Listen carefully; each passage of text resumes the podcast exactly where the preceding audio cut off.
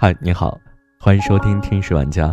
今天和你分享的文章来自公众号新闻哥，题目是“成年人落泪，可耻，但有用”。有趣新闻特别多的幺八幺八黄金眼，昨天突然扎心了。事情很简单，杭州一个小伙骑自行车逆行，结果被交警抓住，准备罚款。没想到小伙子突然摔了手机，情绪失控，跪在地上痛哭起来。前一秒以为是戏精附身，下一秒有点心疼他。原来小伙深夜还在加班，女朋友回家没带钥匙，催他送钥匙，小伙赶时间才驱车逆行。公司催，女朋友也催，小伙子瞬间崩溃，在交警面前放声大哭：“我疯了，我真的好烦。”这段几分钟的视频，其实我也非常感同身受。其实不管逆行被抓，还是女朋友催送钥匙，都是小事，就是无数的小事积累起来，压力突破临界点，让他崩溃了。小伙子其实是个很温柔的人，他在给女朋友打完电话之后，才情绪失控，没对女朋友发火，而是自己默默承受。有人责怪女生不带钥匙还有男朋友送，很作。我不这么想，谁都有忘带钥匙的时候，可能女生也是刚加完班回家呢。真的，成年人谁都不容易。让我觉得特别扎心的是，交警大哥安慰说：“累了就请个假休息休息。”小伙子小声回了一句：“请不到的。”交警可能不知道，在很多行业，放假约等于离职。不是没有假，而是不敢请。像这种加班到十一二点的人，看看九九六员工都是幸福的，终极社畜也不过如此。所谓九九六，就是早上九点上班，晚上九点下班，一周六天班，一个星期至少工作七十二小时。而社畜，也就是。被公司当作畜生一样压榨的员工。对比视频里的小伙子，七十二小时真算好的。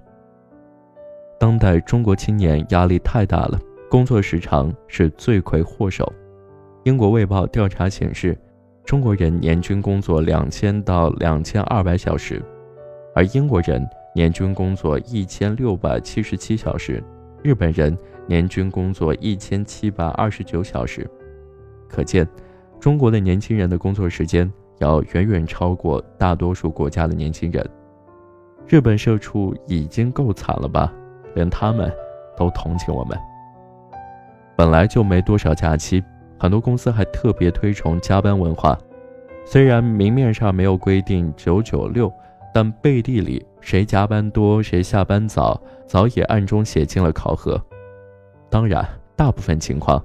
不是我们爱加班，而是活太多了，不加班干不完。一份工资干着两个人的活，美其名曰人力精编。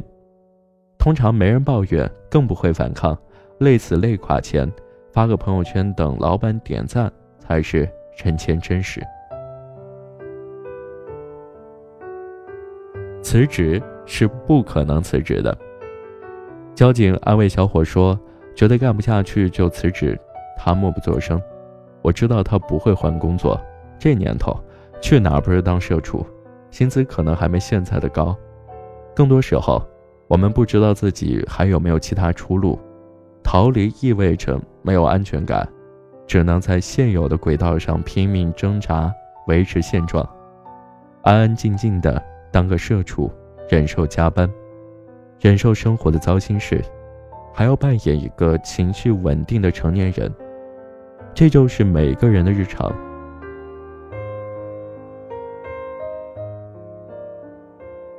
可就像逆行小哥一样，经年累月的积累，不知道为什么就突然爆发。我的一个表妹在深圳做助理律师，工作一年多，还给老板端茶送水。我送她的演出票也被老板吞了。她经常找我吐槽，每天加班到很晚。除了公休之外，不批准任何假期，这样的生活究竟有什么意义呢？我劝他换工作，可是他说自己要忍下去，总有一天会熬出头的。可是有一天，她打电话嚎啕大哭的说，自己快崩溃了，不是因为工作，而是和男朋友因为鸡毛蒜皮的事吵架。她说自己好想放假，好想出去玩，可是偷偷问过其他同事，老板从来没有批准过假期。我也不是没有崩溃的时候，作为一个主播，网友的谩骂可以忽略。最难受的是，每当意见相左的时候，总有人说我三观不正，我对你好失望。一直以来视为可以相互理解的人，原来就这么容易失去信任了。于是，在某次节目更新之后，难受的一夜睡不着，满脑子想着满屏的取关。真的，大家的压力都太大，你不知道有什么时候情绪就崩溃了。压垮骆驼的从来不是一根稻草。而是一根又一根稻草。有人因为妈妈的一个电话爆哭，有人为孩子换尿片突然就哭了，有人会因为吸同事的二手烟而痛哭。他们脆弱吗？心理承受能力差吗？不，我们这些穿着坚硬铠甲的成年人，每时每刻假装情绪稳定，突然被人戳中了心窝，打破了心理临界点，失控或是宣泄，一点儿也不丢人。谁都不是铁打的心呢。我还记得之前的一个视频，一个日本上班族在地铁边哭边吃东西，没人知道他发生了什么，但是隔着屏幕都能感受到他的无助，很心酸。可是能边哭边吃东西的人是可以活下去的。怕就怕你一直不发泄不放松，忍到无处可忍，结果就是想不开或者过劳死。被压榨的社畜本来就很可怜了，为什么不对自己好一点呢？大吃一顿，大哭一场，有对象就抱着对象吐槽，没对象就去 KTV 鬼哭狼嚎。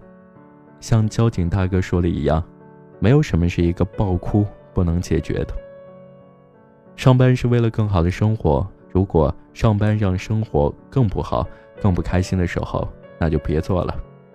累了就请个假。不想做了，就换个轻松点的工作。生活嘛，大家都一样，都是负重前行。发泄完了，重新生活。每一个为生活打拼的人们，别压抑，别自闭，该发泄时就发泄。完了，我们又是一只完美社畜。然后停下来，单纯以为。